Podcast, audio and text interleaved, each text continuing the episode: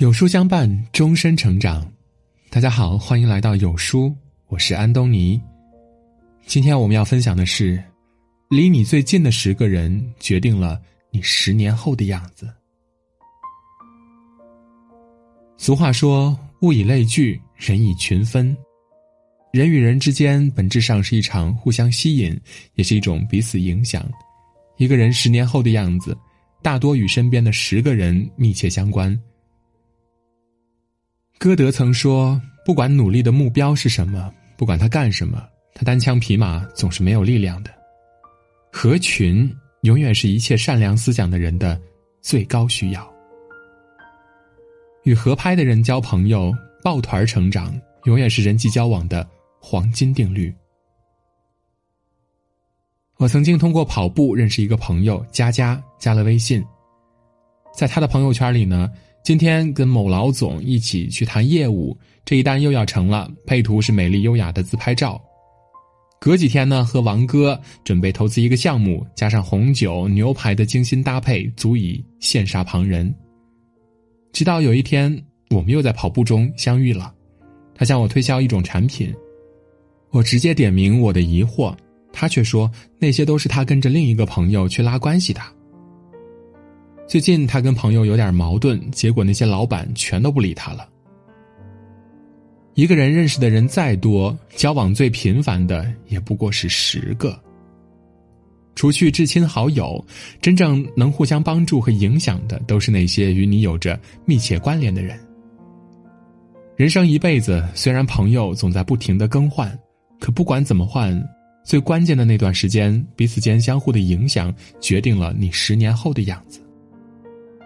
前几天，河北大学新闻专业的六个姐妹全部拿到了心仪大学的研究生 offer。从大一开始，她们就决定要一起努力学习，上课多坐第一排，早去的就帮忙给另外几个人占位置。谁要是哪里不懂，就分享笔记，一起探讨。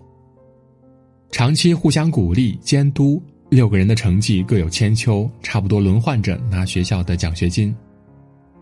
后来，他们各自选择了保研或是考研，面对的压力都很大。但是几个人一起努力，彼此加油，就没有那么孤单了。现在每个人都有了更好的未来，他们十年后的样子几乎清晰可见。决定一个人未来十年的关键因素是今天的你到底做了什么。你今天跟别人一起栽树，十年后才能乘凉；你若今天什么也不做，十年后一定是两手空空的。而今天的我们具体会做什么，来自于我们身边的十个人。正如荀子所说的：“蓬生麻中，不扶而直；白沙在涅，与之俱黑。”人的本能会随着身边人的行动而跟着行动，所以，如果你无法做到自律，最好找一个适合你的圈子。曾看过一句话：“拥有资源不一定成功。”善用资源就一定能成功。换言之，如果你善用身边的信息积累和交换，就能看见自己越来越厉害。记者谢梦瑶笔下记录过一个女孩的故事，她家境、学校和个人条件都很普通，本以为她的人生大抵就这样平凡一辈子了。可她呢，天生是一个不服输的人，喜欢跟人讲笑话，算是人群里的。开心果所以呢，进了大学里的小品表演团队，认识了做即兴表演的外语老师，跟着学习。那种即兴表演其实很难，所有人都没有剧本，一组人在台上表演二十多分钟，全靠自己发挥。他悟性不错，进步很快，慢慢的找到了表演的感觉。经常跟着老师一起排练、跑演出，有时没演好还会被骂，但不管怎么样呢，他没有想过要离开这个舞台。在他心中，这个舞台让他发现了自己另一方面的特长，带来了很大信心。所以呢，他努力练习，哪怕被骂也不放弃。人生就是这样的，当你真的投入做一件事，找到优越和快乐，那必定是对的选择。之后呢，很多人都离开了，他不想放弃，又认识了另一个团队，他知道自己更适合这里，果断加入进来。在这里，团队擅长把艺术和商业相结合，大家不仅有了收入，还有了各种资源。随着资源一步步的多起来，他终于下定决心专门做即兴表演。一次偶然机会，他跟几个伙伴上了《今夜百乐门》，就这样的火了起来。她就是女孩金静。成就一个人的不仅仅是天赋和努力，资源和机遇同样不可或缺，而圈子恰好就提供了这些信息。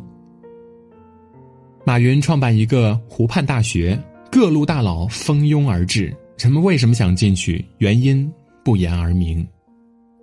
人唯有在圈子里，才更容易找到自己所擅长的。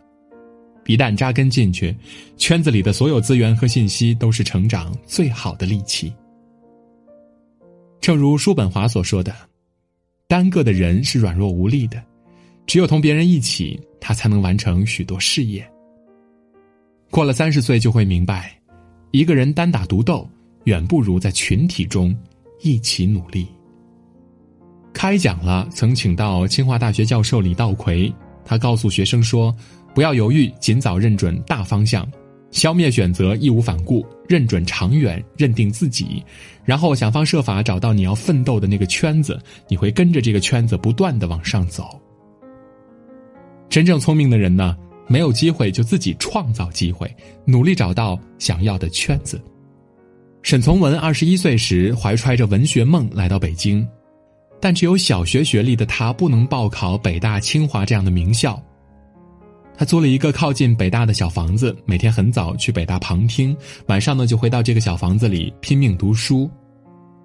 没有经济来源，日子自然是困顿不堪的。有一年冬天，北京的天气异常寒冷，沈从文不仅没有可以烤火的东西，还饿着肚子写作。此时收到他信的郁达夫来了。带他到饭馆里吃完饭，郁达夫就把剩下的三块多钱塞给了沈从文。拿着钱，沈从文哭了。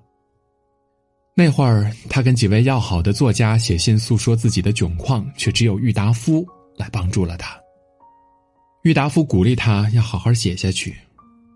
于是，沈从文拼命创作。然而，一个没有丝毫名气的青年人，他的投稿呢，大部分都石沉大海了。更让他难过的是，听别人说他投寄的数十篇稿子都被人当作笑话一样点评。郁达夫得知这个情况呢，非常难过，写下给一个文学青年的公开状，并把沈从文介绍给当时著名《晨报》副刊的主编。这家报刊很快的刊发了沈从文的散文和诗歌。优秀的圈子是滋养才华最好的地方。之后，郁达夫呢又介绍徐志摩跟他相识，徐志摩非常赏识沈从文，《晨报》副刊接连发表了他的多篇文章。当然，沈从文呢也没有愧对友人的帮助，他努力写作，出版了第一本小说集《蜜橘》，大受好评。真正的朋友一定是愿意真心帮助你的人，也许不一定离你很近，但是你要想办法去靠近。有了良师益友的陪伴和鼓励，人的潜力往往能更快、更好的发挥。这种被他人肯定的信任感，能激发出一个人内心的动力，帮助他拽着自己往上走。莎士比亚说：“凡是经过考验的朋友，就应该把他们紧紧的团结在你的周围。人生一辈子，一定要记得留住那些一起经受过考验的朋友。”朗达·拜恩在《秘密》这本书中说：“一个人身边的一切，都是由他内心的想法和特质吸引而来的。想要有什么样的朋友圈，就得先成为什么样的人。真正优秀的圈子，一定是一个充满活力且有着共同目标的团队，这是需要门槛的。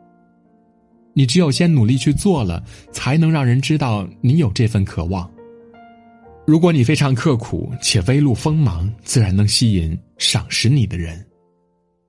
大多数时候，一个人十年后的样子，往往与目前没有太多区别。所以，唯有不断改变当前的你，让自己越来越优秀，十年后才不会是老样子。今天，你若目标明确，朝着正确的方向走，一路上必定能吸引更优秀的人。今天你若努力成长，找到好的圈子，十年足够一个人蜕变了。为了十年后的自己比今天更好，从现在开始，你的不断改变和努力就是最好的路。共勉。